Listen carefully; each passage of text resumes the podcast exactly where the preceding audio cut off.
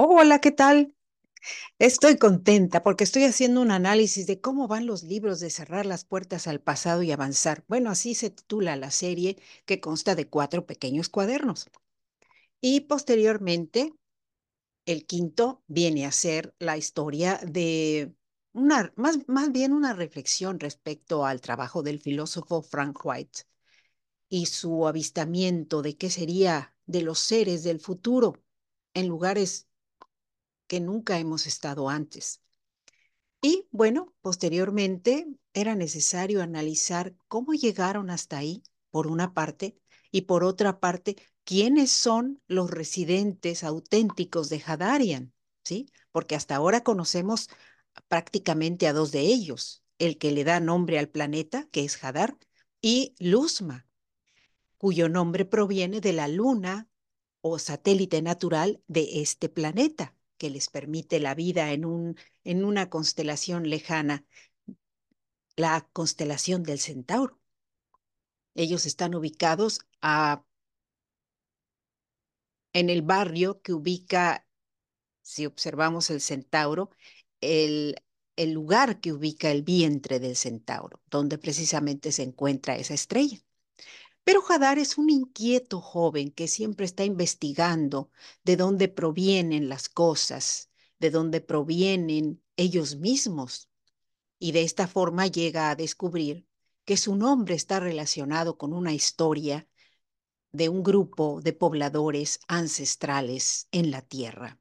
Y el nombre perteneció históricamente focalizado en una mujer Podrá haber muchas mujeres con ese nombre, pero esa mujer tuvo una influencia muy impresionante en la historia de los descendientes de un grupo al cual se le hizo el comentario de que tendría descendencia enorme. Ahí Hadar dice, oh, pues yo también deseo tener descendencia enorme acá. Pero su gran sorpresa es cuando se da cuenta de que estamos hablando de una esclava. Y esta esclava tenía que obedecer a su ama como sirviente en todo lo que ella propusiera. Y de esta forma, él descubre que la mujer considerada propietaria de Hadar, le pide que la ayude a mantener la descendencia o a crear la descendencia que les fue prometida. Y por lo tanto, eh, la involucra en, en una relación con su marido. A la larga, ¿qué vemos los humanos posteriormente en la historia?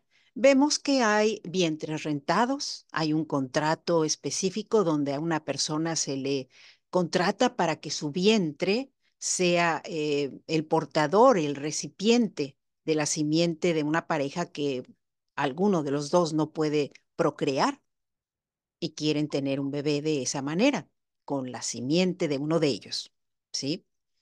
Eh, pero en el pasado esto no existía. Y para él es choqueante la idea,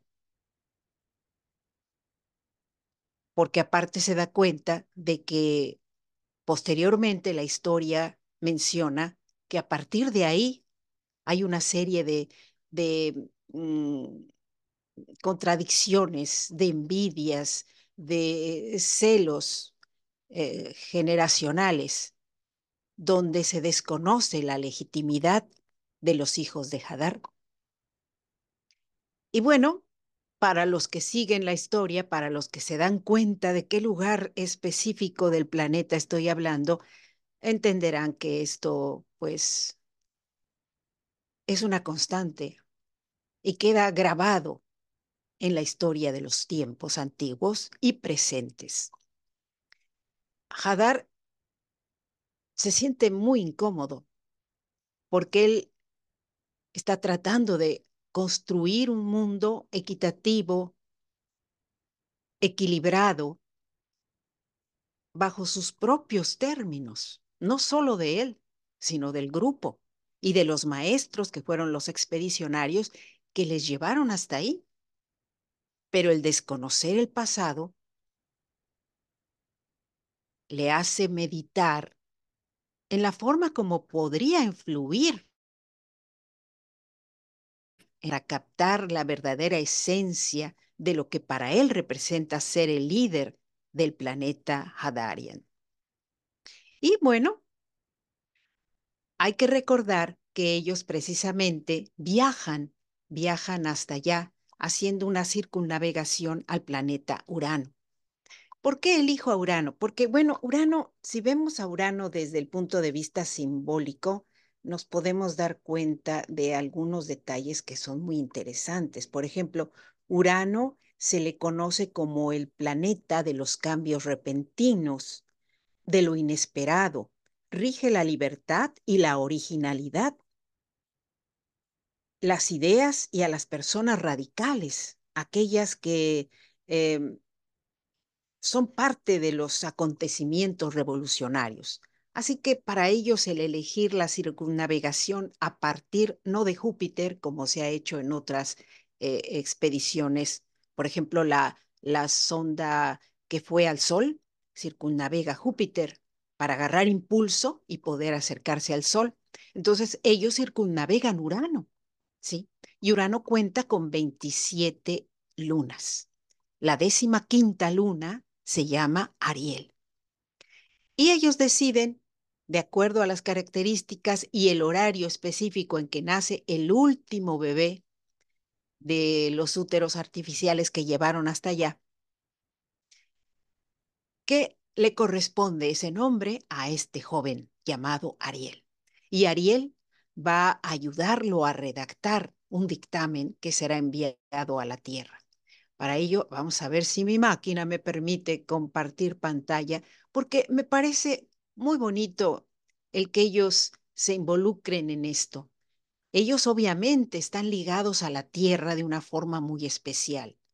Para ellos es eh, todavía como su cordón umbilical, el lugar que los provee de información, el lugar del cual ellos provienen, porque obviamente ellos eh, llegaron gracias a la simiente de personas de la tierra que les permitieron a ellos la vida. Entonces, a mí me parece muy interesante poderles leer el, dictamen. A ver, vamos a quitarle el, el volumen a este teléfono para que no nos haga ruido. No sé si ustedes lo escuchan, pero yo sí.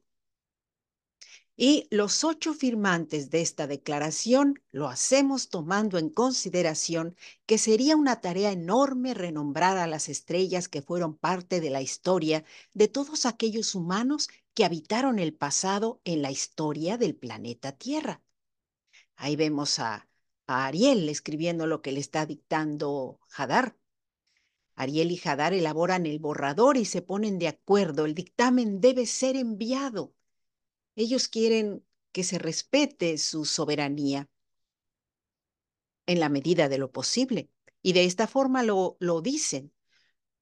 Sus descendientes, muchos de ellos hombres y mujeres que nos dieron sus genes para viajar hasta este hospitalario y a la vez inhóspito planeta en el espacio lejano, deben comprender con claridad el valor de nuestras palabras. Al cerrar las puertas y avanzar hasta el sistema solar que observa de cerca el vientre del centauro, dictaminamos que cada uno de los nacidos en Hadarian se liberan de toda ideología, teología, creencia mística y tradicional que no proceda de nuestra propia experiencia. Afirmamos que cada uno de los nombres de las estrellas que nos han dado personalidad jurídica Obviamente, yo, su nombre está asentado en una carta, una acta de nacimiento, y cada una de sus características son el diseño que soporta la estructura de un nuevo mundo, donde cada uno de sus pobladores, todos los nacidos en Hadarian, no, reconoce, no reconocemos ninguna forma de esclavismo, tampoco de sumisión patriarcal o matriarcal. Esto tiene mucho sentido porque obviamente ellos no están insertos en una familia nuclear, sino en una familia extendida y por tanto no se deben a un patriarca, sino el líder es nombrado así no porque va a designar lo que se tiene que hacer, sino porque va a compartir con todos ellos una serie de ideas. Es así como Ariel trata de hacerlo razonar porque él está enojado. Le dice, no te puedes enojar por la historia que no te pertenece. Lo que tienes que hacer es poner manos a la obra. No te preocupes, ocúpate. Y es cuando empiezan a redactar esto. Y bueno, continúa el dictamen declaramos desde el planeta del cual somos residentes que somos ciudadanos libres, respetuosos de las leyes naturales y cada una de las regulaciones que redactamos para crecer en términos de equidad, igualdad y libertad de elección en dignidad y apego a nuestros propios valores. Queremos que todo poblador del planeta Tierra reconozca nuestra plena independencia del pasado. Si tuviéramos conocimiento de algún poblador del planeta Tierra que siendo pariente consanguíneo y con creencias históricas ajenas a nuestra filosofía y visión cósmica que construimos día a día, en busca de perfeccionarla al cuidado del sistema planetario que ahora nos acoge, que comprenda claramente que no podrá influir y tampoco tratar de influenciarnos con sus ideas ancestrales. Reiteramos nuestra posición negando todo vínculo con la historia que no nos pertenece, aun siendo descendientes directos de alguna de las personas cuya cultura, creencias, leyendas y tradiciones sostuvieron o sostienen por siglos. Nuestro líder Hadar, nuestro planeta Hadarian, y todos los nacidos en su suelo firmamos y declaramos en unidad nuestra soberanía y respeto a la soberanía de otros pueblos del planeta Tierra, cuerpos celestes y satélites donde los pobladores de la Tierra habiten ahora y en el futuro. Hadar y Ariel, redactores del dictamen. Luzma, Orbi, Caos, Askela y Nunki, residentes directos de Hadarian, y el maestro WA54 como representante de todos los exploradores que viven y construyen nuestro mundo, incluso aquellos que han perecido luchando por preservar la vida en Hadarian.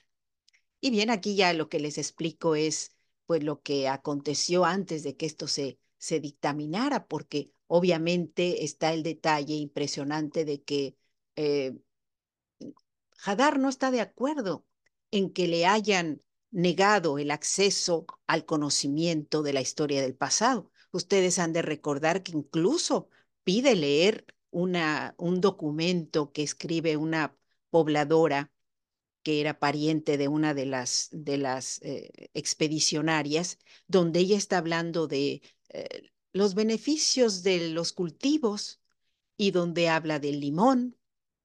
Recordarán, es una colaboración de, eh, de mi cuñada, claro que sí, Rosario Díaz Suárez. Ella colabora con uno de los libros para dar esta explicación maravillosa de la importancia que tienen los cultivos.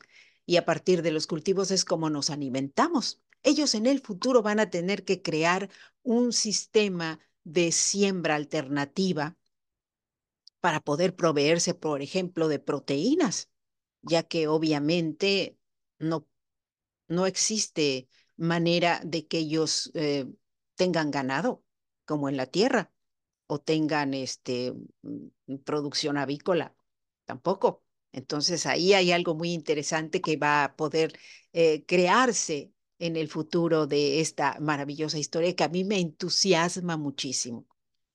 Y pues es lo que les quería comentar el día de hoy. A veces la historia se queda demasiado tiempo con nosotros, al grado que olvidamos que lo que fuimos dejamos de serlo en el momento en que maduramos. Hay gente que sigue pensando que las raíces culturales de gente que mm, modificó la historia a partir de las guerras, siguen siendo un poder eh, importante. Lo revaloran, lo exaltan y consideran que debe ser repelido por, ciertos, eh, por ciertas creencias. Y bueno, hablándolo así en términos subjetivos, ustedes bien entienden de qué me, a qué me refiero y a qué sitios del planeta estoy relacionando en todo esto. Y en busca de la libertad, de la unidad, de la humanidad, pues como escritora asgardiana creo que es una grata eh, creación lograr esto y dejarlo como parte de un acervo. ¿Qué tanto queremos repetir lo que el pasado nos ha mostrado? ¿Hasta cuándo? ¿Y por qué? Esto es lo que les quería informar el día de hoy y bueno, pues coméntenme qué les parece el dictamen realizado por Hadar y Ariel. Y claro, desde luego les invito a que me sigan en Letras Creativas y en los sitios donde yo escribo, donde yo comento y donde yo hablo de lo que hago. Y de lo que muchos de nuestros compañeros están haciendo, estamos en ello. Y quiero mandar un saludo muy grande a los escritores asgardianos, convocarlos, porque ellos son la simiente de una historia nueva. ¿Sí? Y es maravilloso poder contar con eh, personalidades como Francisco Araya, como Diony Arroyo, y como muchos más que van a poder surgir y que van a poder formar parte de los programas de Asgardia TV. Eh, es maravilloso saber que la gente escribe pensando en una nueva humanidad y una nueva unidad, una distinta manera de ver el planeta y de ver el cosmos la idea cósmica de todo asgardiano y su filosofía expansiva, necesita de ese impulso, un impulso alegre, visionario y al mismo tiempo inclusivo. Gracias por estar conmigo y bueno, espero que les haya gustado mi nuevo diseño de letras creativas. Recuerden mi nombre, Ariadne Gallardo Figueroa. Hasta la próxima.